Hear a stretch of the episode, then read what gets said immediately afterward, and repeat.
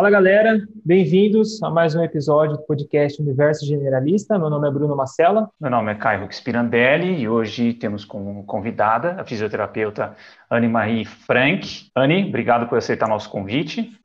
Eu que agradeço, fiquei muito honrada, muito feliz de receber o convite para um, um papo tão, tão inteligente, tão bacana com vocês. Massa. Então, vou passar o currículo breve aqui da, da Anne e a gente começa com as perguntas e bate um papo.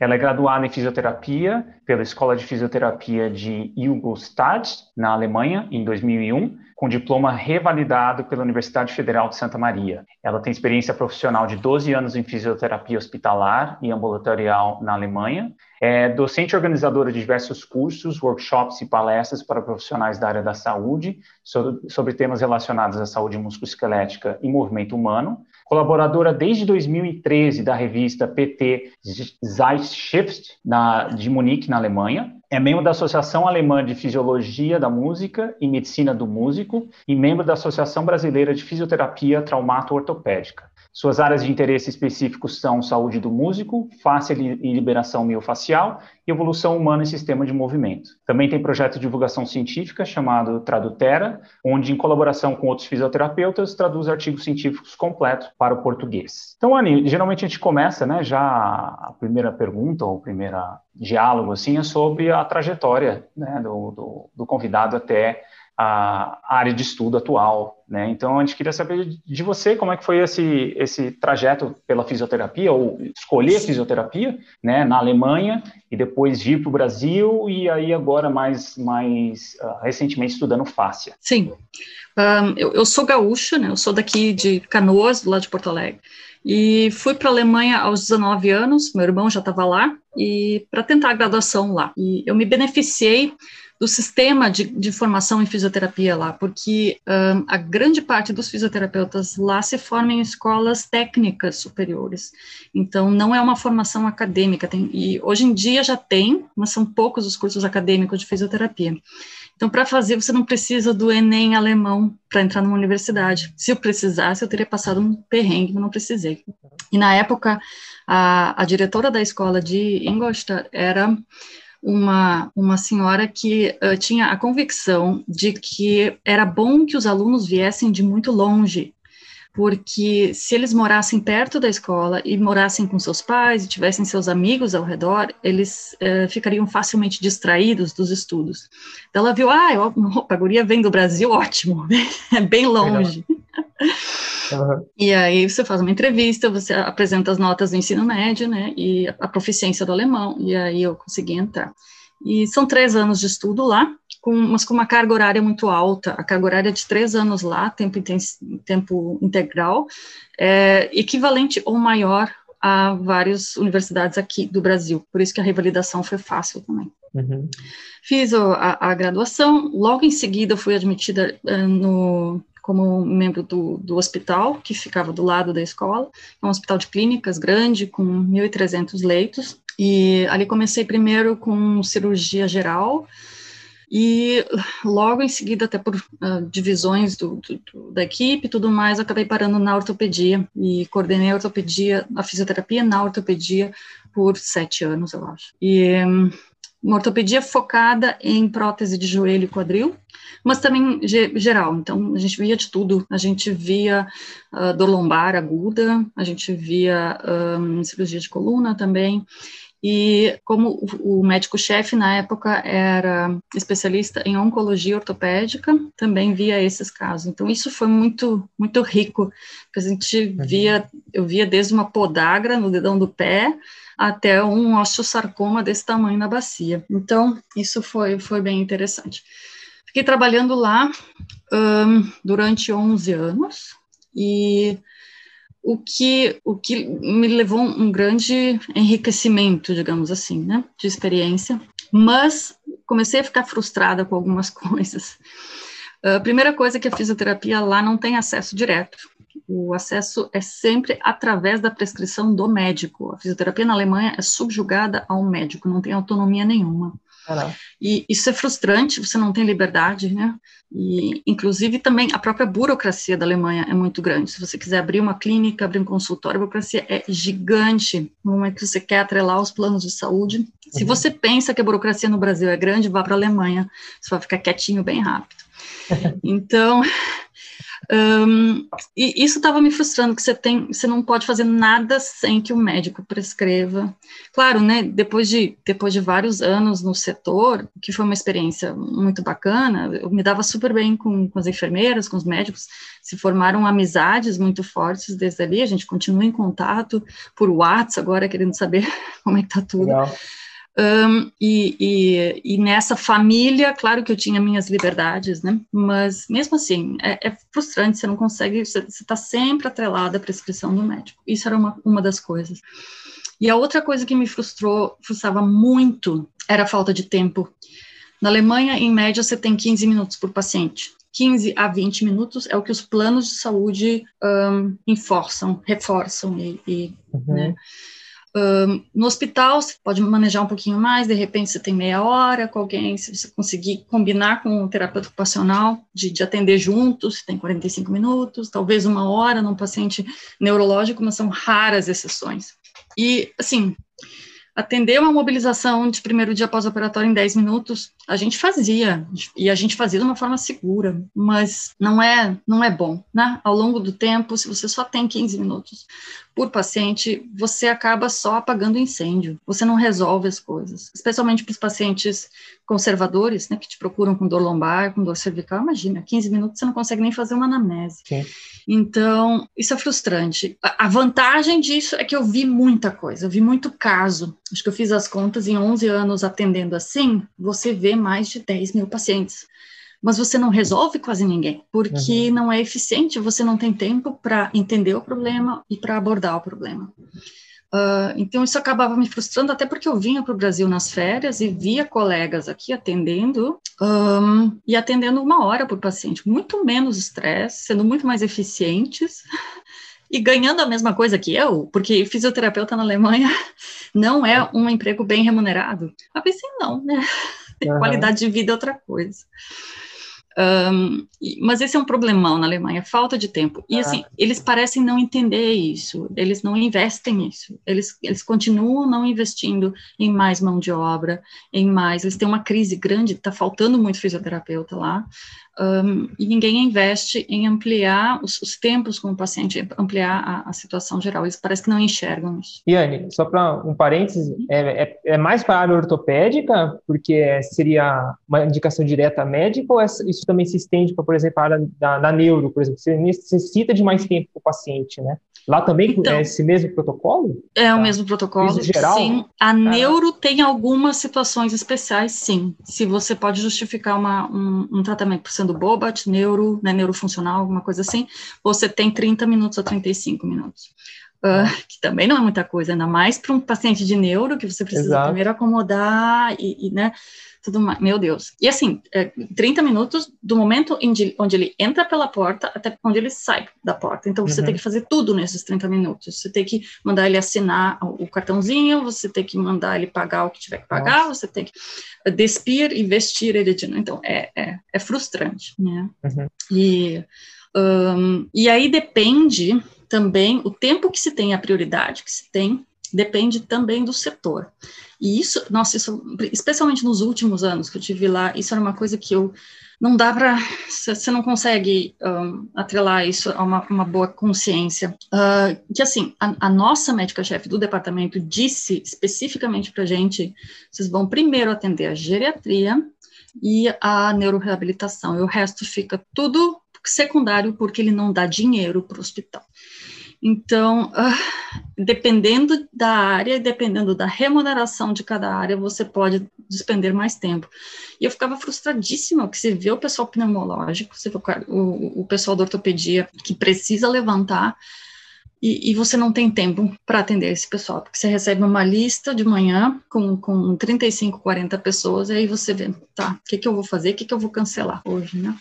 Uhum. Então, isso foi me frustrando cada vez mais, e isso, apesar de, como disse, o, os amigos eram ótimos, uh, e, e, eu gostava, a minha situação de moradia lá também era muito legal, mas foi me frustrando. E isso com outros fatores também, como o clima, o clima lá é pesado, o clima é, é depressivo, literalmente, porque você passa seis meses no inverno, sem, sem quase ver muito sol.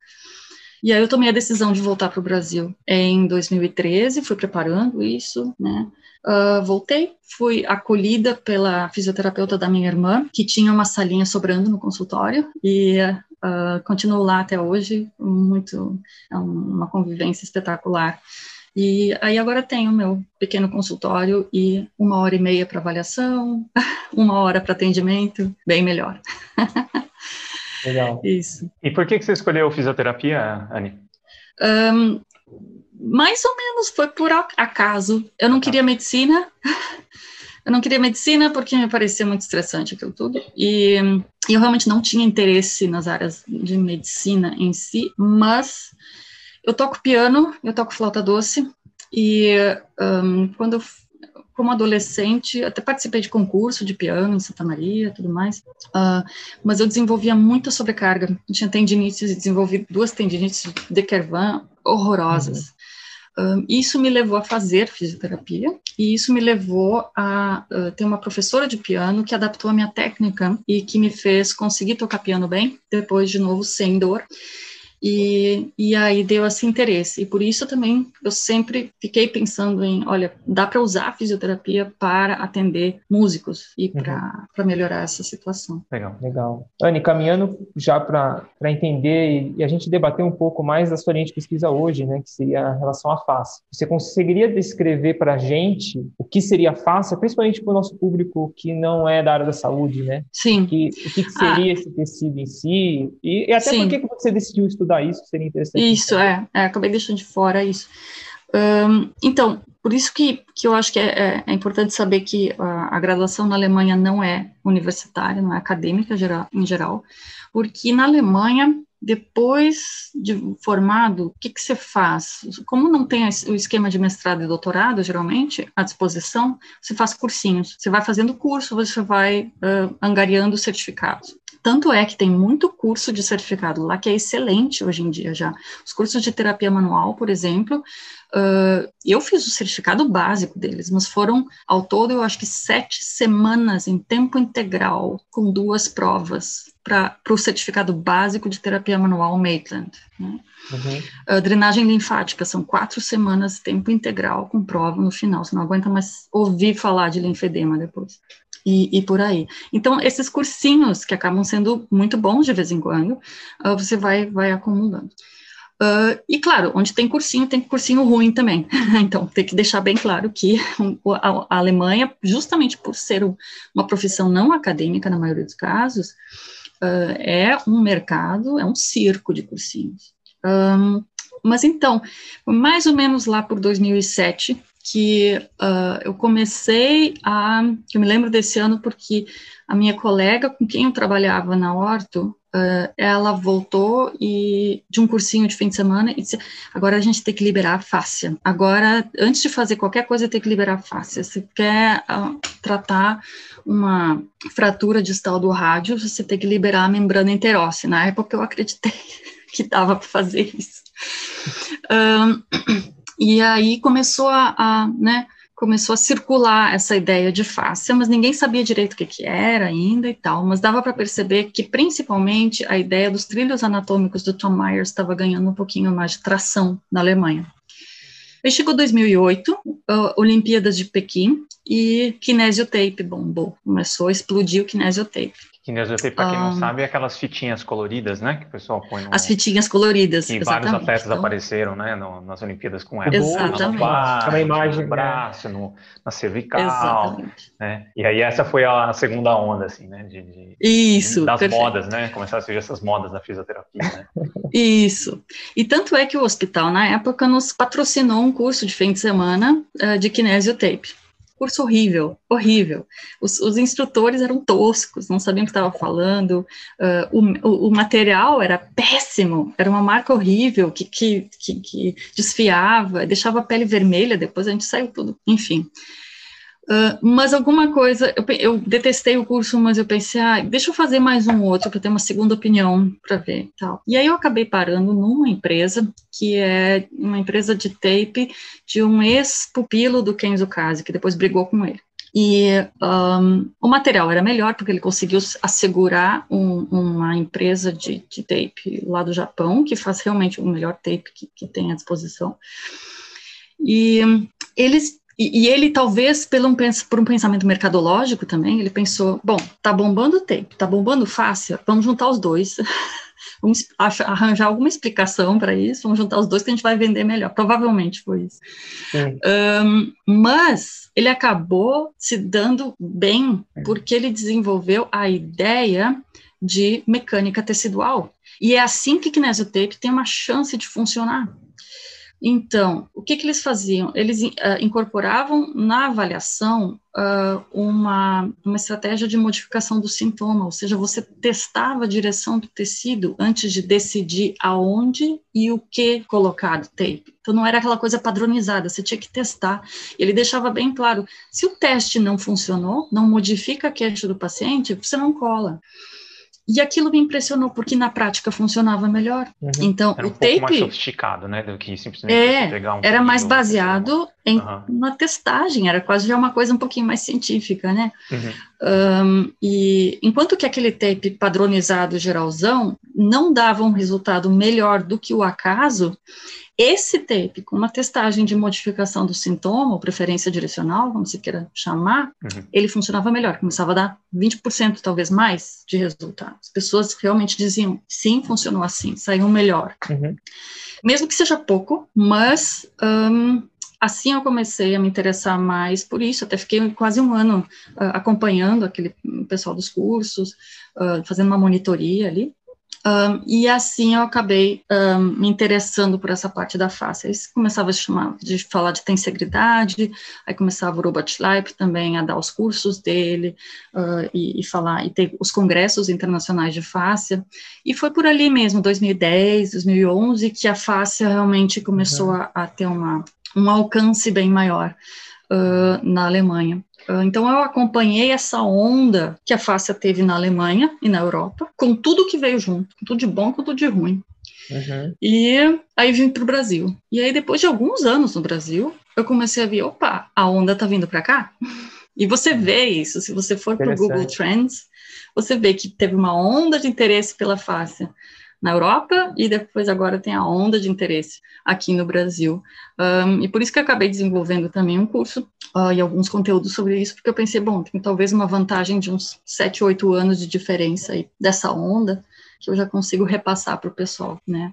E, mas e dali a gente acaba tentando uhum. começar a filtrar um pouquinho mais, separar o joio do trigo. Tá. E aí, assim, entrando numa explanação mais uh, direta do que, que é a fáscia, Sim. Né, e qual, assim, né, e qual que é, poderia dar um histórico também dela em termos evolutivos, assim, né, uhum. né, da fáscia no, no, no, organismo humano, e, enfim, a importância dela para o sistema músculo-esquelético e tudo mais. Sim.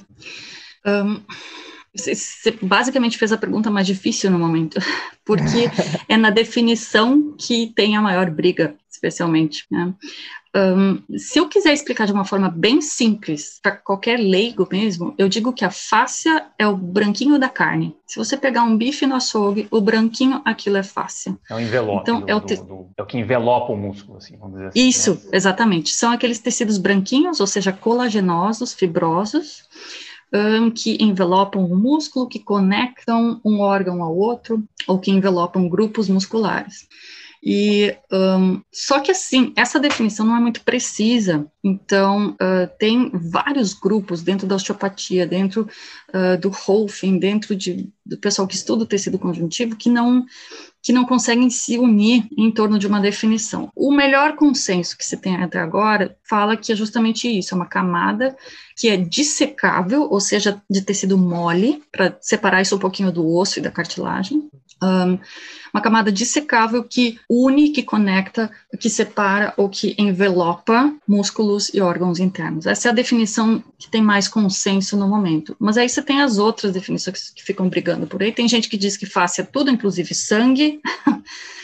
Um, tem, tem uma briga se o tecido conjuntivo frouxo entra na face ou não entra, então está tudo muito vago. E eu acho que uma das brigas disso é que está tentando reinventar a roda em alguns momentos, né? Porque você tá, muitos tentam dar uma definição para o que já tem definição.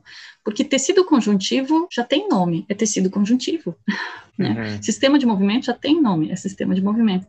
Então, eu acho que a gente tem que saber exatamente o que, que a gente quer com essa definição e o que, que, o que, que é redundante, né? Para que, que eu vou renomear alguma coisa. Mas eu entendo que tem uma, uma necessidade de criar uma definição, porque tem uma característica da face que é para que não se tem nome ainda, e que está se chamando de sistema facial, um, que é todo esse branquinho da carne do corpo inteiro forma uma rede tridimensional. Então, se você pegar um, um, um, corpo, tirar todo o músculo, tirar todas as vísceras, deixar só o branquinho, esse branquinho forma uma continuidade. É quase que uma colmeia, é uma rede em, todo, de torno, de, em, em, torno de todo o corpo, uhum. e que é capaz de transmitir tensão e fazer a conexão de, de tensão do corpo. Um, e isso é fundamental para o nosso movimento. Então, é basicamente o nosso esqueleto mole, se você certo. quiser definir assim. Né? Uhum. Um, então, a gente ainda precisa de uma definição para esse esqueleto, e eu acho que é isso que está mais difícil de encontrar.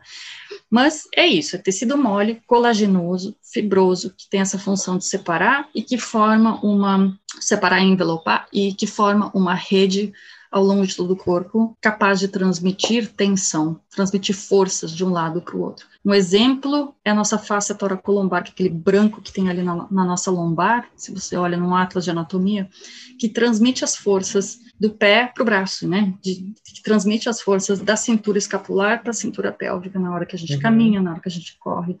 É, isso é fundamental. Uh, e aí a gente chega um pouquinho na historinha evolutiva da face porque um, tecido conjuntivo tem a característica de ter uma matriz extracelular, ou seja, de serem algumas células dentro de uma gelatina, de uma gosma, de uma, de uma coisa né, que tem muita fibra, água, açúcares, açúcares e proteínas. Né, essa é a matriz extracelular.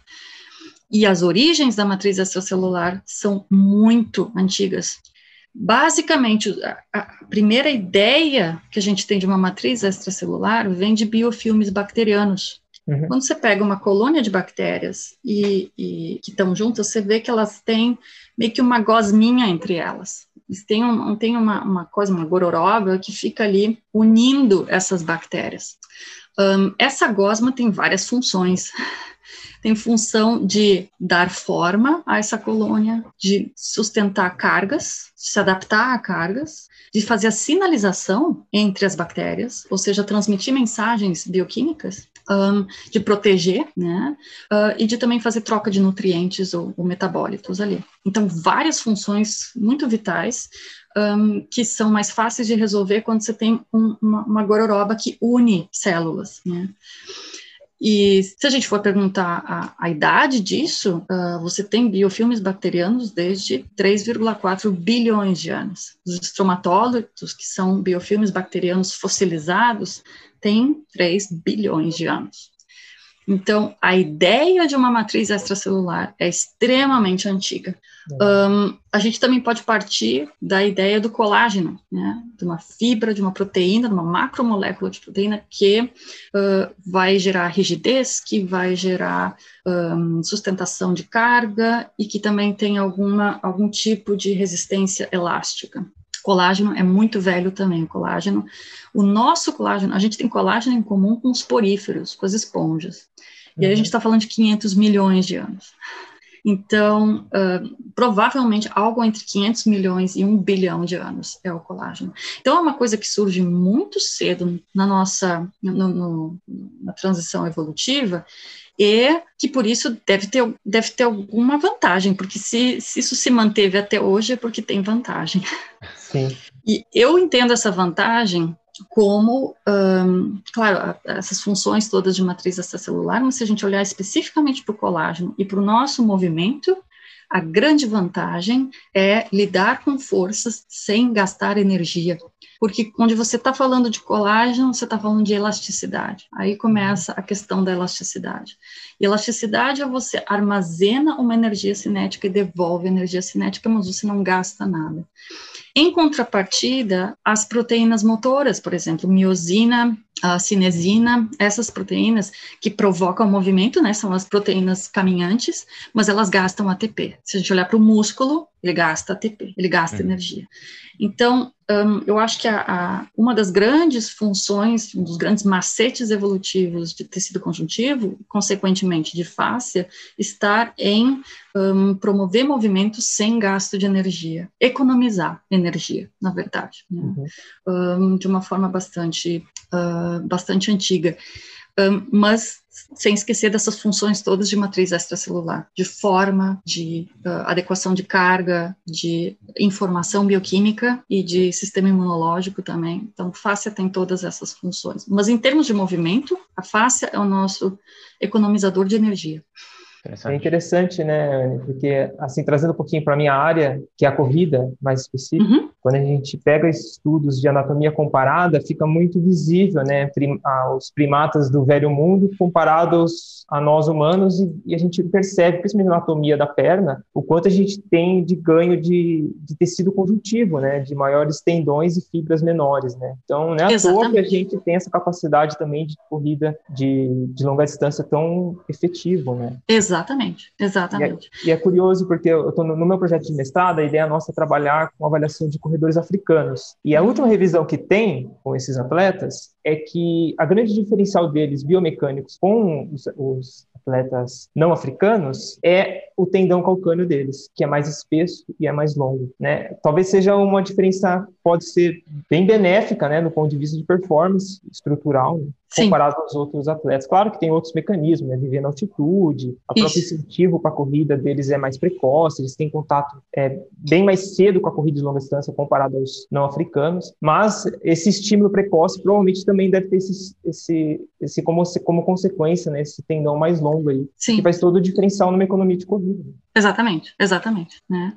Um, e, e, assim, é isso, e um, eu, eu, preciso enfatizar que não é só a elasticidade linear, por exemplo, de um, de um tendão calcâneo, mas é a, o fascínio do, do tecido conjuntivo um, denso não modelado é que as fibras vão para todo lugar. Então, você não tem só os tendões, os ligamentos, você tem justamente a face do músculo, que é uma rede com, com uh, fibras para todo lado e que distribuem as forças também lateralmente, que é uma grande vantagem. Né? Então, uh, ter essa capacidade também de adaptação de forças em todas as direções acaba gerando uma eficiência maior também, que é o que a, que a gente perde quando a gente é muito sedentário. Se a gente não uhum. estimula esse sistema, as fibras não sabem para onde ir, elas deixam de ser tão eficientes. Legal. E, Anne, caminhando para a próxima pergunta, a gente está conversando aqui basicamente de ciência básica, vamos assim dizer, né? De entender como que funcionam esses mecanismos da face. E muita gente está utilizando isso como uma ciência aplicada, né? De utilizar técnicas e tudo mais para poder aliviar sintomas, melhorar a performance e tudo mais. Queria, a gente gostaria de entender o porquê que as pessoas começaram a utilizar isso é, bastante como ciência aplicada e qual foi esse boom aí que todo mundo começou a fazer liberação facial, todo mundo começou a andar com um rolinho embaixo do braço. Como que foi esse processo, principalmente aqui no Brasil, né? Vamos falar Sim. um pouco da nossa realidade. Sim, um, eu acho que muito disso tem o fascínio do novo também, né? Da moda e tudo mais. Um, mas como, como qualquer tendência, tem uma parte, parte boa, uma parte robusta, uma parte que faz sentido e outras extrapolações que não fazem sentido. E fácil realmente era uma lacuna que a gente tinha no nosso estudo. Estava faltando alguma coisa. Se a gente pensa no nosso estudo de anatomia, a gente passou o tempo inteiro estudando músculo, ligamento, nervo, mas esqueceu do branquinho. Só que o branquinho é importante, inclusive porque ele é praticamente o nosso maior órgão sensorial, ele tem muito nervo, né, muita, muita terminação nervosa. Então a gente, isso estava realmente não, estava esquecido, e por isso eu acho que faz sentido sim a gente agora recuperar esse conhecimento, porque um, é, é uma peça do quebra-cabeça que estava faltando para o nosso raciocínio de movimento e para o nosso raciocínio anatômico também. Um, mas, claro, qualquer, meu Deus, qualquer moda vem com exageros, e, e, e o problema são quando você mistura marketing, quando você mistura emoções e a ideia de uma solução mágica, de uma solução para todas as uma resposta para todas as perguntas, um, a coisa não dá certo. A outra coisa é que nós adoramos brinquedos, né? Nós adoramos comprar, ter alguma coisa na mão, e aí se você pega um rolo, se você pega um phaser, se você pega um, uh, raspadores e coisas assim, por mais que eles funcionam ou não, uh, você adora brincar com aquilo, né? Um, e, e, ter o raciocínio científico por trás e questionar se isso realmente funciona ou não, isso dá trabalho, isso custa esforço para o cérebro, então a gente sempre vai priorizar a, a, o entusiasmo e o deslumbramento primariamente ao raciocínio. É, eu lembro na, na, na, época que eu ouvi falar assim da, da fáscia, dando esse boom na fisioterapia, foi muito disso, né? Algo que foi negligenciado, né? Então tem, também tem isso, né? Uma coisa do foi descoberto algo que, que era isso. Na hora da, da, da anatomia, você pegava todo o que estava atrapalhando a, a, visualização do músculo, você arrancava fora e acabou, né? Então, o que, eu, que eu me lembro era, foi isso, assim, né? Falou, putz, era uma área completamente algo negligenciado do corpo humano, e aí, a partir disso aí, que, eu, que a gente viu uma, uma loucura até, né, de você trazer algumas hipóteses até da, da, da, que eu vi foi da acupuntura, falou, pô, talvez seja assim que a acupuntura funciona, uhum. né, a interação com a face, né, faria mais enfim, mas eu, eu lembro dessa, bastante dessa, de um documentário até que eu vi, não lembro de onde que era, mas aqui, aqui do Brasil, que é, apresentava a fáscia e trazia essas hipóteses, então, era uma coisa assim, na época eu fiquei muito impressionado, né, achei Sim. fantástico, então, acho que fez parte da, da coisa toda. E é, e é curioso, né, porque assim, a, além da moda, eu acho que vem junto essa questão de autoridade tá usando a moda. Então, a gente se deu o exemplo do Kinesiotape com, com grandes esportistas mundiais usando, né? Um, um leigo, né? Não só um leigo, né? Mas até um fisioterapeuta que está iniciando a sua carreira. Isso. Olha o cara que se, peraí, um atleta ali está usando, não é possível que o fisioterapeuta dele ache que isso é ruim, né? E Exatamente. agora, por exemplo, tá todo mundo manchado de bolinha, né? De ventosa. Então é a mesma Exato. coisa, né? Então você, espera aí, o Bolt está usando isso isso. Então, se o fisioterapeuta do Bolt está aplicando, é sinal isso. que realmente é importante. Eu penso isso muito no tênis, né? Porque às vezes o calçado de corrida não tem evidência, por exemplo, que previne lesão ou que melhora desempenho e tal. Mas, às vezes, na brincadeira com meus colegas, eles falam, Bruno, não é possível, cara. Os melhores corredores do mundo estão usando, né? Todo mundo está usando. Só você vem falar que não é, não, não sou só eu. Nem fica nessa discussão, Sim. né? Mas é porque esse, realmente esse pensamento científico custa energia, né? Custa a gente olhar para trás e ver qual é o real efeito dessas coisas, né? Mas Exatamente. a autoridade é, pesa muito.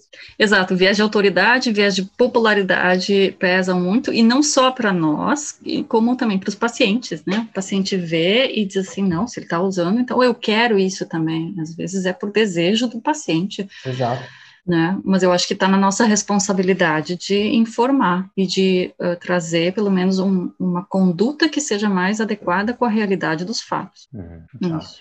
E, e, falando agora de terapia manual e fáscia, né, o, quão, o, o, o que já se sabe, por exemplo, do, do, acesso a esse tecido através da terapia manual? Né? O que, que a, a, ciência tem a dizer sobre essas técnicas de, de terapia manual, tentando acessar a fáscia e, e, dar algum resultado, enfim? O que, que a ciência Sim, diz desse processo? Isso, isso é uma pergunta crucial, na verdade. Isso é uma pergunta fundamental, porque um, quem é que disse isso? Acho que Lord Kelvin disse, né? O que você não pode avaliar, o que você não pode mensurar, mensurar você não pode melhorar. Um, então, será que a gente consegue realmente mensurar a face?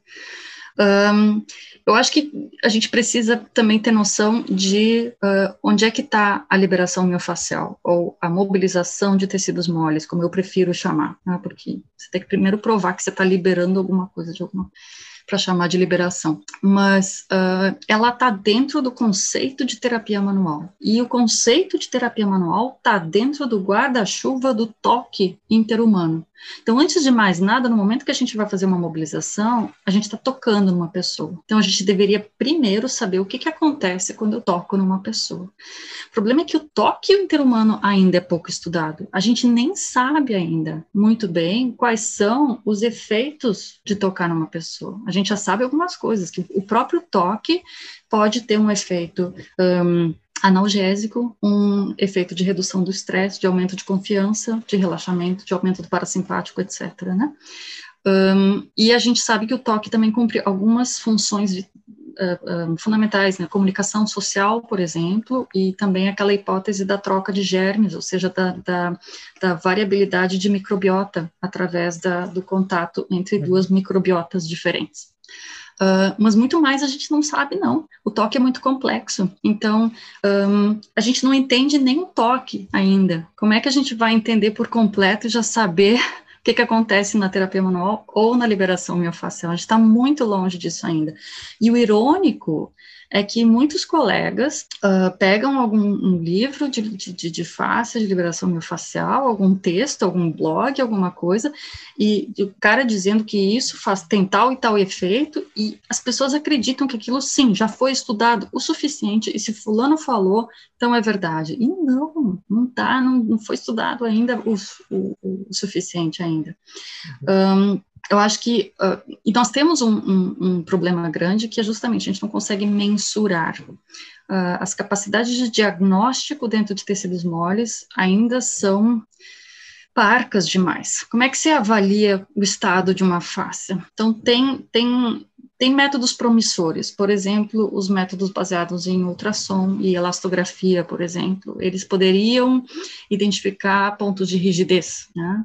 Uh, pontos de rigidez uh, maior ou menor. Existem outros métodos como, como PET scan, né, PET-CT uh, e, e PET-NMR, ou seja, ressonância magnética com PET, um, que você, onde você poderia usar marcadores biológicos, ou seja, identificar um pouquinho mais um, se tem uh, um, um, pH alterado, ou se tem uh, a interleucina isso, ou citocina tal, ou alguma proteína aumentada, que poderia ser um sinal de que aquilo estivesse acontecendo no tecido. O problema é que um PET custa, o equipamento de um PET custa que, 3 milhões de euros, algo assim. Então a gente está muito no começo ainda a gente não tem capacidade ainda de descobrir, e, e, e todos esses métodos que tentam em, em fases muito, muito baixinhas ainda. Uh, tem outra possibilidade de você avaliar a face, que seria através da vascularização, tentar descobrir um pouquinho se tem mais circulação sanguínea ou menos, mais oxigênio ou menos no tecido. Mas isso é muito restrito, está muito restrito à pesquisa ainda. No momento, para a prática clínica, a gente tem ultrassom de imagem e ele é muito, muito pouco confiável, muito pouco, porque ele depende do avaliador. Se você inclina um pouquinho, uh, o probe, você já perdeu, você já tem uma outra imagem totalmente diferente. E a gente não tem padrões ainda, a gente não tem um atlas de ultrassom para saber o que, que é normal, o que, que não é normal. Né? Então, se você vê uma face mais ondulada aqui, ou uma face mais reta ali, onde, onde, é que você vai saber se isso é normal, se isso é normal? Então, a gente não tem padronização, a gente não tem confiabilidade e reprodutibilidade suficiente nos métodos diagnósticos de tecidos moles até agora. Ponto final. E isso é o que também acaba deixando todo mundo muito frustrado, né? Porque uh, os pacientes dizem, mas, mas, na ressonância magnética não apareceu, o médico não sabe o que, que eu tenho, o que, que eu tenho, meu Deus, né? Uh, mas é porque a gente realmente não, não tem como ver ainda. O que a gente tem é um padrão clínico esse é o melhor que a gente tem. Sem falar da palpação, né? Porque palpação é uma das coisas mais vagas que tem. Você pode palpar o que você quiser, a não ser que seja muito bem treinado para alguma coisa, mas em termos de face é difícil. Então, uh, não tem como a gente reconhecer bem o que está acontecendo na face. Em termos de cicatrizes, talvez, porque cicatrizes ficam na superfície. Você consegue ver a reação dali. Mas em faces profundas, ah, o risco de você estar tá confundindo com outra coisa, de você estar tá palpando o que você acha que está palpando, mas não é, que é a pareidolia palpatória, basicamente, o risco é muito grande. Então, um, existe essa, essa ideia de que, ai, que eu estou conseguindo avaliar, que eu estou conseguindo tratar a face. Você tem a intenção mas você, mas você não pode garantir, não tem como provar muito bem que você está fazendo, o que você pensa que está fazendo. Né? Um, não que essas técnicas todas não tenham efeito, né? Se a gente falar de efeito agora ao invés de mecanismo, se você põe a mão no paciente faz alguma coisa, você tem um efeito, você tem o efeito do toque e você vai fazer alguma coisa inespecífica, você vai imobilizar o, o tecido. Mas um, é muito difícil especificar exatamente o que está acontecendo e ainda mais quantificar o que está acontecendo. Então, é muito arriscado e, e eu sugeriria Um, se você tem alguém que diz saber exatamente o que se passa na hora de fazer uma manipulação, saia correndo, que ele muito provavelmente está errado. É, é, eu... Só para acrescentar. Pode, quer falar? Fala, fala, Bruno, fala, né? Não, para acrescentar, porque eu tenho formação completa de osteopatia, né? Então. Opa, isso. Então. ai, ai, ai. Não, mas isso é muito interessante, porque depois que eu me formei, eu fui me aprofundar no conhecimento científico, né, na filosofia da ciência, na metodologia científica. E, e a terapia como no manual como um todo, ela negligencia a importância de testes. Né? E a gente não Sim. tem testes eficazes. Isso a gente pode falar para tudo na ciência. Como você vai aplicar alguma coisa, sendo que você não sabe afirmar se aquilo está certo ou errado, né? patológico ou não patológico. Vamos pegar o exemplo da COVID, por exemplo. O teste que você faz hoje, você tem probabilidade dar um teste falso positivo, uhum. né? e um falso negativo também. Isso. Então, todos os testes são isso. E na fisioterapia, principalmente na terapia manual, esses tipos de testes, a qualidade científica desses testes são muito baixas, né? E, e, a, e acrescenta ainda mais esse, esse como você deu um, um exemplo muito legal, né? Desse guarda-chuva enorme que é o toque, que é a intenção sua, que é a intenção do, do paciente em receber. Então, é um mundo de acasos, né? E de vieses. De variáveis. Que é quase né? impossível de você controlar no ambiente clínico, né? Se você não tem pelo menos um delineamento de pesquisa já bem qualificado para te trazer alguma Perfeito. noção. Perfeito. Deixa, deixa eu entrar aqui também, porque tem uma coisa fundamental. Então, exatamente, terapias manuais são uma coisa, uma intervenção tão complexa, tão cheia de variáveis e confundidores, que você tem que ter um mínimo de padronização. E até Exato. esse mínimo está faltando. Se você pegar estudos de liberação miofacial, eles não descrevem adequadamente o que eles estão fazendo. E se você não tem uma padronização de descrever uma técnica que é tão complexa, ou seja, dizer exatamente onde você está apertando, com que força que você está apertando, em qual direção que você está apertando, por quanto tempo você está apertando, né? Se você não está descrevendo isso adequadamente, como é que outra pessoa vai reproduzir? Então, Exato. se a gente fala de estudos de liberação miofascial hoje em dia, você está falando de um, um, circo onde cada estudo faz uma coisa diferente e a gente não consegue identificar. Então, precisaria primeiro ter uma padronização, uh, a exemplo do que já tem com exercícios, com exercícios já tem o CERT, que é uma checklist de padronização de descrição do protocolo de exercício num estudo. Então, precisa ter uhum. essa padronização primeiro. E aí a gente pode começar a comparar as coisas. Perfeito, legal. Sim. E aí, é assim, muito. não é que, mas assim, também, ao mesmo tempo, uh, isso não quer dizer que a gente não vai usar, né? Exato. Um, eu, eu, eu ponho a mão no paciente, né? É óbvio que eu ponho a mão no paciente. É eu toque, também. gente, sabe? Então, um, é claro que eu ponho a mão no, no, nos pacientes, mas eu estou muito mais cuidadosa em uh, em, em, dizer que eu tenho certeza do que estou fazendo. Exato. E eu tô, tenho muito mais cuidado também na intensidade, né? Se a gente, no começo, a gente metia o cotovelo ainda e faz, para quê, gente? Para que lesionar o tecido, sabe? Então, usa as, as vantagens. Se você não sabe o que está fazendo, você tem que tá, ter um pouquinho mais de cuidado. É, eu acho e, que só de ter essa racionalidade, né, assim, um papo mais de fisioterapeutas aqui, só de ter essa racionalidade em saber o que você está fazendo ali já ajuda muito, porque o fato de você saber da intenção do, do toque, você saber da intenção de manipular ou não algum tecido e não saber exatamente que é aquilo que você está fazendo, né? E a resposta do paciente pode ser uma resposta é, puramente do, do afeto que ele teve por você, ou foi o tempo que, que melhorou, né? Só foi, só foi o tempo mesmo que deu esse, essa, essa melhora. Então, o fato de você ter um, um raciocínio mais racional, não, não um raciocínio baseado em evidência, né? Mas um raciocínio mais racional da sua prática clínica, te traz uma segurança maior, né? Pra Muito maior. Não fazer nada, né? E ficar Isso. à mercê de evidências, ou você não falar que você pode fazer tudo, né? Então a gente tá nesse... Exatamente, exatamente. E uh, não só mais segurança, você fica mais seguro, você fica mais tranquilo, uh, mas também mais eficiência, mais economia. Porque eu me lembro quando eu estava na Alemanha, o que, que, a gente fazia com 15 minutos? Se você não tem, 15 minutos não te dão o tempo de resolver o problema, de querer avaliar e não sei o quê, o que, que você faz? Você, massagem, você usa massagem, né? Você põe a mão e faz qualquer coisa. Uhum. E aí você saía do dia, quando você não quer pensar, você põe a mão e faz qualquer coisa. Era basicamente assim. E aí você saía de um dia de atendimento e as mãos estavam assim, caindo dos seus braços, porque é muito, é muito esforço Quando você começa a entender o que, que é o efeito de um toque e o que está por trás e o que não está por trás, você começa a decidir melhor em quais pacientes você usa o seu valioso poder das mãos, né? Uhum. O, que, o que você realmente usa o seu esforço manual, gasta a sua energia mecânica dos dedos, e quais pacientes não precisam disso porque eles não vão se beneficiar disso, né? Em uhum. quais pacientes é mais interessante eu investir com papo, investir com exercício, ou dizer claramente para ele ele, cara, você precisa no momento de uma psicoterapia urgente, que também tem caso, caso de dor crônica, uh, a gente tem isso. Então, eu acho que ao escolher melhor com qual paciente eu faço tal e tal coisa, eu estou economizando, estou ficando mais eficiente. Exato. Muito bom, Lene. E ah, mudando um pouquinho, na verdade, já encaminhando para esse assunto de filosofia da ciência, né? Debater um pouquinho isso em relação à área da fisioterapia. Como que você enxerga a fisioterapia como um todo em saber utilizar uma boa ciência, principalmente na, no caso de uma, uma ciência mais aplicada? E qual a sua opinião em relação ao conhecimento de evolução? O quanto ele seria importante nessa, nesse raciocínio científico para a fisioterapia? Eu acho que faz muita falta ter um conhecimento científico mais disseminado na nossa profissão. Mas eu vou dizer para vocês, sou bem sincera aqui, eu tenho a noção de que a gente está numa bolha, sabe? A gente aqui conversando, a gente está numa bolha de pessoas que têm uh, que têm acesso a, a, ao raciocínio científico e que, e que tiveram o privilégio de ter essa instrução e ter essa educação.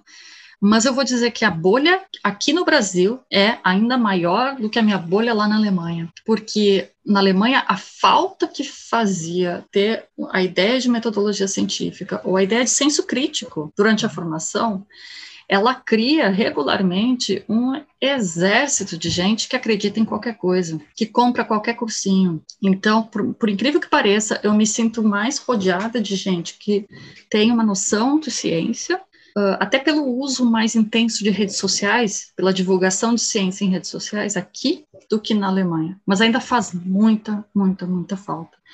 E, e dentro disso vem a falsa do conhecimento evolutivo. Especificamente na fisioterapia, uh, o conhecimento evolutivo ele supre uma pergunta crucial, que é a pergunta do porquê.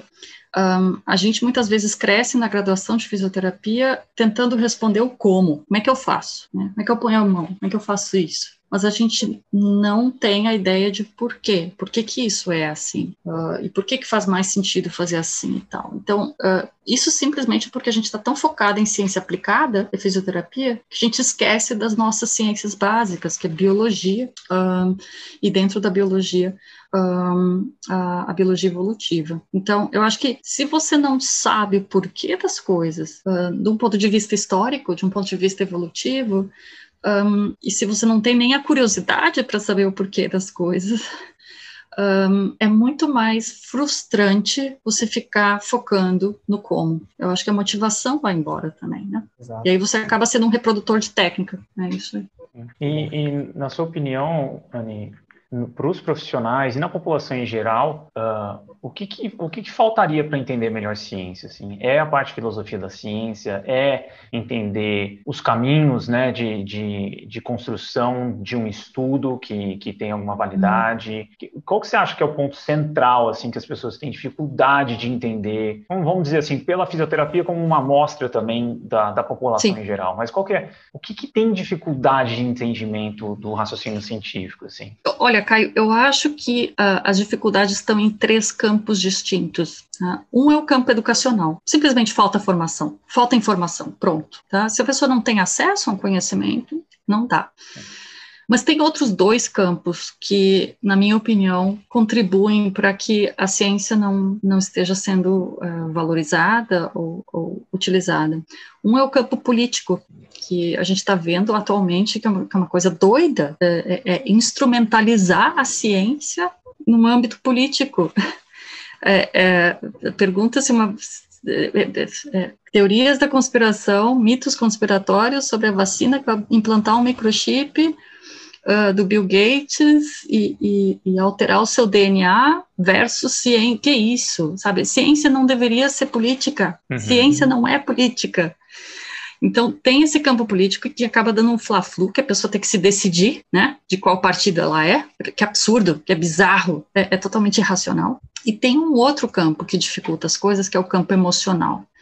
No momento que a ciência te coloca, te oferece dados e fatos que vão contra uma convicção que é profundamente emocional sua, ou seja, no momento que a, a, a, ciência te provém com uma verdade inconveniente, você vai fugir dela. Você vai, o seu cérebro sempre vai preferir as, as mentiras confortáveis, né? Você uhum. sempre vai procurar o conforto emocional. E eu acho que este é o grande, grande problema. Eu acho que esse é o maior problema no momento. Uh, especialmente em toda a polêmica atual, por exemplo, em torno da Covid. É o campo emocional, é aí que a gente tem que trabalhar. É, tem, tem pessoas que estão uh, vulneráveis demais, que, estão que têm medo demais, que têm ansiedade demais, que têm frustrações demais, uh, e que por isso preferem um, mentiras, preferem fraudes, preferem uh, dados que não correspondem à verdade, a uma coisa que precisaria que elas trabalhassem na sua opinião. Então, acho que Acho que é isso que, que acaba sendo uma barreira. Mas o campo educacional é gigante, claro. Com certeza. Anne, você já falou um pouquinho disso, mas é, o que você enxerga assim, em relação a essa divulgação científica, né? Entender ciência? As barreiras comparado à Alemanha e o Brasil, é muito diferente ou só mudou um pouco essa bolha um pouquinho maior e menor? Sim. Eu acho que é bem parecido. Como a diferença, se eu for fazer uma alusão a esses campos de novo, uh, de que o campo educacional na Alemanha é muito melhor. Tá? Lá você tem um grau de instrução muito melhor. Em todo mundo as pessoas têm acesso ao conhecimento e basicamente todo mundo teve uma formação escolar que teve uma boa, um bom grau de fundamento de, de conhecimento e de acesso a tudo que você quer saber e quer descobrir. Né? Uh, então, o campo educacional da Alemanha está muito bem desenvolvido em, em relação à ciência não especificamente da fisioterapia, porque ela é não acadêmica, então você acaba não focando. Mas, de uma forma geral, a Alemanha tem muita cultura e muita informação à disposição, que é fantástico. A Alemanha é um país excelente para você ter acesso à informação. Agora, os outros dois campos, eles têm os mesmos problemas que a gente tem. No campo político, a ciência é instrumentalizada também, uhum. como se ela como se fosse uma, uh, uma arma, né? uma arma, exatamente, absurdo, e o campo emocional deles está absurdo também, né? E você vê isso na, na situação dos negacionistas lá na Alemanha, né? Então, o, o que faz uma pessoa um, que, que, passou por todo, toda a instrução formal, por toda a educação formal, que teve, que fez uma faculdade, um, que tem um círculo de amigos e tudo mais, o que, que faz uma pessoa se juntar a neonazistas numa demonstração e, e demonstrar contra o uso de máscaras? Um, e aí você tem que procurar no campo emocional mesmo, né? Uhum. Então, o que, que aconteceu? Onde é que, onde é que se perdeu essa, essa, essa confiança da pessoa? Por que que tem, né, o que que está de errado ali? Um, e nesse sentido, a Alemanha tem uh, um grande déficit. A saúde mental na Alemanha não, não é boa. E, e aí onde fica parecido também no Brasil, ou ali o Brasil tem até uma certa vantagem. Então, o índice de depressão, de suicídio na Alemanha é gigante, e talvez isso explique um pouquinho também um, daí outras outras dificuldades que eles têm. Mas um, eu acho que assim não tem como a gente separar o nosso cérebro entre o racional e o emocional. O emocional está ali nosso campo afetivo, o inconsciente, nossos medos e desejos, eles dominam o cenário. E a, o, nosso, a nossa cognição, o nosso racional é só a casquinha ao redor. Por isso, eu acho que, que isso acaba afetando tanto o discernimento e a procura por aquilo que realmente tá, o questionamento das coisas, né? Uh, e, e, assim, ironicamente, para usar esse exemplo de novo, esse pessoal que vai numa demonstração uh, e vai demonstrar contra, contra vacinas e contra. Um, contra uso de máscaras e contra medidas sanitárias, eles alegam, eles argumentam que, assim, nós estamos tendo um senso crítico, né? nós somos aqueles que pensam e que estão tendo um senso crítico. Tá, só que você não está questionando a si mesmo. E no momento que você diz que você quer usar o senso crítico, você tem que usar o senso crítico na geral, com uhum. você mesmo também. Você uhum. tem que, na fisioterapia também, você tem que se questionar o tempo inteiro. Tô certo ou tô errado? Tô certo ou tô errado? O que, que acontece se eu estiver errada? Né? Um, então, é um senso crítico meio seletivo desse pessoal. É. E é porque eles só estão tentando justificar o seu conforto emocional. Isso é, é, é lastimável. Na verdade, é assustador o que o está acontecendo. Isso expõe a fragilidade, expõe a vulnerabilidade de tantas pessoas. Eu, eu fico muito triste com isso. É, precisa trabalhar nisso. É muito boa a explicação desses três pilares. Acho que faz, faz muito sentido assim para gente. Talvez, é, talvez tenha mais do que isso, né? Sim, mas, sim, com certeza. Mas não. acho que dá um bom resumo assim para a gente entender o cenário é. da fisioterapia, sim, o cenário por, da Covid. Sim, e assim, uh, eu acho que não adianta, por isso que não adianta, ou por, por isso que não dá só resultado uh, divulgar a ciência, informar, informar, informar. Uh, você tem que entender o que está passando na, na, no emocional das pessoas, né? E que talvez muitas pessoas tenham dificuldades em aceitar, aceitar, uh, ou incorporar dados, ou incorporar a realidade, né? Incorporar a é. realidade quando essa parece amedrontadora, parece ameaçadora ao seu estado de espírito. Isso, então a é. gente tem que entender a fragilidade das pessoas para conseguir entender por que que, por que, que tem uma, um conflito tão grande com o conhecimento. Interessante. Bom. É, é difícil, tem muita, muita reflexão. Pesado, aqui, é né? pesado. Tá, tá, é, tá. Mas, Dani, é um dilema nosso. Eu, né, eu, vou adicionar uma pergunta, tá? Que, que, que, olhando o teu currículo me surgiu algumas perguntas, então eu vou, vou adicionar Sim, por favor. lista, tá? É, claro. Quando o, o seu trabalho com músicos, né? Meu, meu irmão é, é, é, músico profissional, enfim. Ah, legal. Tem um monte de, de, de, de amigos aí por tabela nesse universo. E o que, que o que, que, é mais comum, assim, ou qual, qual o tipo de, de, de, vamos dizer assim, de consequência de um uso uh, extensivo de um instrumento, vamos dizer assim, que nem um violão, em termos, até usando um raciocínio evolutivo, certo? A gente não foi né, uh, construir assim a nossa estrutura musculoesquelética uhum. não está adaptada para ficar tocando o dia inteiro um violão. Né? É, qual tipo de trabalho assim é feito para com músicos na área da fisioterapia que você indicaria? Eu, eu não sei até eu, o, é a questão postural ou é a questão de variabilidade de movimento quando não uhum. se está usando um instrumento? O que, que você pode indicar? Sim, perfeito. Você já, você já, você já, já foi para esse tema. É isso Caiu e é isso mesmo. Tem muita pessoa aí. então, é exatamente. Uh, mas aí é que está. Um, Sim, o corpo certamente. O, instrumentos musicais são um, um, aditivo cultural, né, na nossa uhum. evolução. A gente não é biologicamente um, selecionado para tocar um instrumento, mas o corpo humano é extremamente adaptável, uhum. especialmente uhum. quando você começa começa cedo com um instrumento. Então, você consegue tocar tranquilamente um instrumento e ser muito resistente e ter um. Você treina o seu corpo a fazer isso. Então, quem toca violino, por exemplo, por 20, 30 anos, está perfeitamente adaptado ao violino, tá, tá, tá de boas. O problema não vai ser o violino, não vai uhum. ser o uhum. violão. Quando tem conflitos biomecânicos, tá, que provavelmente é para, em paralelo com a corrida também, um, quando realmente alguém tem, por exemplo, como eu, uma amplitude entre dedos extremamente ruim ou muito fechada para um repertório virtuosístico do piano, isso aparece muito cedo. Isso aparece quando criança. A criança perde interesse, né? perde interesse, começa a aparecer tendinite, alguma coisa. Né? Então, ali já seleciona mais ou menos. Se a sua biomecânica está adaptada ao instrumento, você vai tocar o instrumento tranquilamente até mais. Bom, aí tudo bem. E aí entram os outros fatores. E os outros fatores são sedentarismo, exatamente. ou seja, a falta de variação de movimento, que é extremamente comum nos músicos, às vezes também por causa de uma noção que eles têm de que, nossa, músico tem que cuidar com as mãos, ah, né? Tem que cuidar é. com os dedos, não pode fazer. Ah, você não vai mandar o músico jogar vôlei, pelo amor de Deus.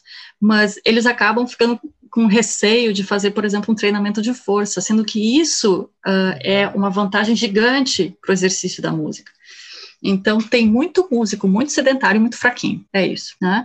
Uh, e assim, eles têm os mesmos problemas de qualquer pessoa. Uh, a maioria dos músicos hoje em dia que, eu, que chegam com dor no polegar, uma, um Dekervan, não é por causa do instrumento, é por causa do celular. Né? Então, uh, esse tipo de coisa também.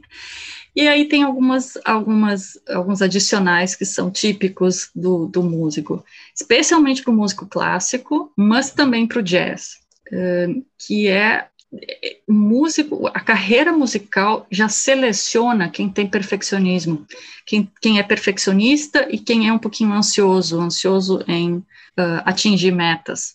Então, você tem um público que tem perfeccionismo e ansiedade, às vezes, um pouco acima da média. E isso acaba interferindo, por exemplo, na produção de dor, né? Aí você uhum. tem uma, uma lesão que sobrecarga um pouquinho de dor no antebraço e o pessoal faz uma catastrofização gigante.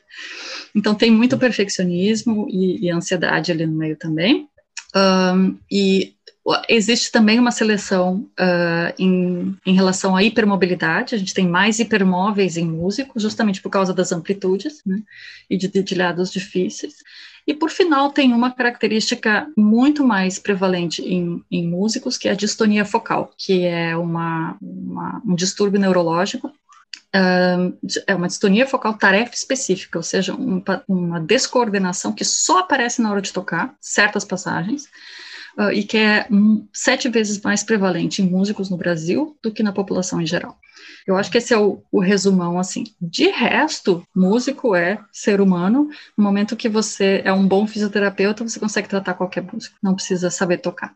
Legal, legal. É mais por talvez incentivo para que meu irmão acho, perguntou uma, uma época, recentemente perguntou para mim alguma coisa, né? Pessoal da fisioterapia, o que, que tem e tal, né? Aí eu passei algumas coisinhas que eu tinha achado, mas eu nunca tinha perguntado. Uhum. Aí eu falei, ah, pô, a Anne trabalha com isso, então deixa eu aproveitar e fazer a pergunta para ela. Mas é isso, então é variabilidade de movimento, né? Porque eu acho que é sempre essa, essa mesma coisa que eu puxo muito isso com colchão, né? Que o pessoal fala, ah, o colchão tá destruindo minhas costas. Eu falo, pô, você faz coisa o dia inteiro, né? E aí é hora de dormir que o problema é o colchão, né? Então, é, eu acho que o instrumento também, por mais que tenha uma prática constante, né? Eu acho que variabilidade de movimento pode, pode Sim. ser um, algo que... E, e outra coisa, em paralelo, de novo, com o esporte, porque, na verdade, a gente está falando de carga de treino, né? Então, a mesma coisa do esporte. Uh, se você exagera, você vai, você vai pagar. Exato.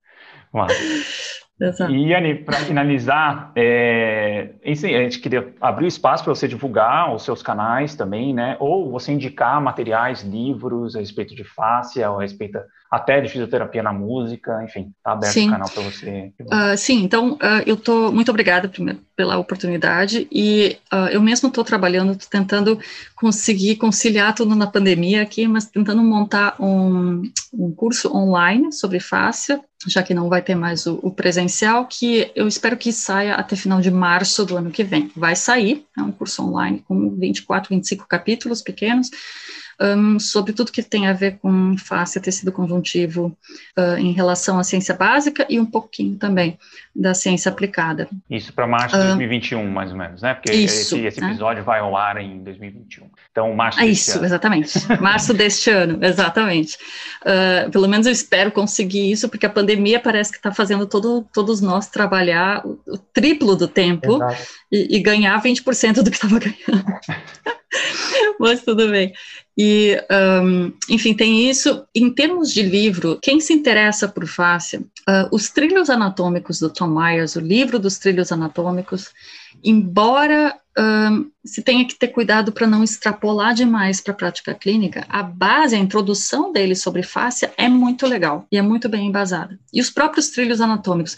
Hoje tem evidência que eles, os, os trilhos, como ele descreveu, não são bem corretos em relação com a evidência. Então, existe evidência boa para três ou quatro trilhos e os outros são um pouquinho diferentes do que ele descreveu ali. Mas a ideia que ele dá de transmissão de força é muito bacana. Por isso que o livro do Tom Myers de trilhos anatômicos é uma excelente introdução ao assunto. A partir daí, procura por estudos, procura por artigos, por textos, com o senso crítico ligado lá em cima, tá? Porque tem que, tem que realmente, tá, tá acontecendo, tá sendo divulgada muita coisa que não tem embasamento. Tem muita coisa legal, mas muita coisa também que não tem embasamento, e por isso tem que ter cuidado com isso. Uh, em relação ao um, justamente divulgação científica, quero deixar aqui ainda o outro projeto que é o Tradutera, que a gente lançou agora em outubro, que é um canal de uh, divulgação de artigos traduzidos para o português. A gente estava sentindo falta de algum serviço que traduzisse artigos inteiros ao invés de resenhas, e a gente resolveu fazer isso através do financiamento coletivo. Você paga seis reais por mês, que é o preço de um café, e você ganha tudo que a gente traduzir naquele mês. A quantidade de, de, de, conteúdo depende da quantidade de apoiadores. Então, quanto mais, quanto mais gente tiver, mais tempo a gente consegue se dedicar, mais conteúdo a gente traduz, a gente traduz o artigo inteiro, tabelas, gráficos, referência, tudo. Legal. Então, a pessoa fica com o conteúdo um, cru, como ele está ali, a ciência com seus dados crus, e ela mesma pode interpretar e pode ah. treinar o seu senso, o seu raciocínio científico a partir do material. Porque a barreira da compreensão do inglês ainda é muito grande no Brasil, muito, muito grande. Então, essa, essa é ideia.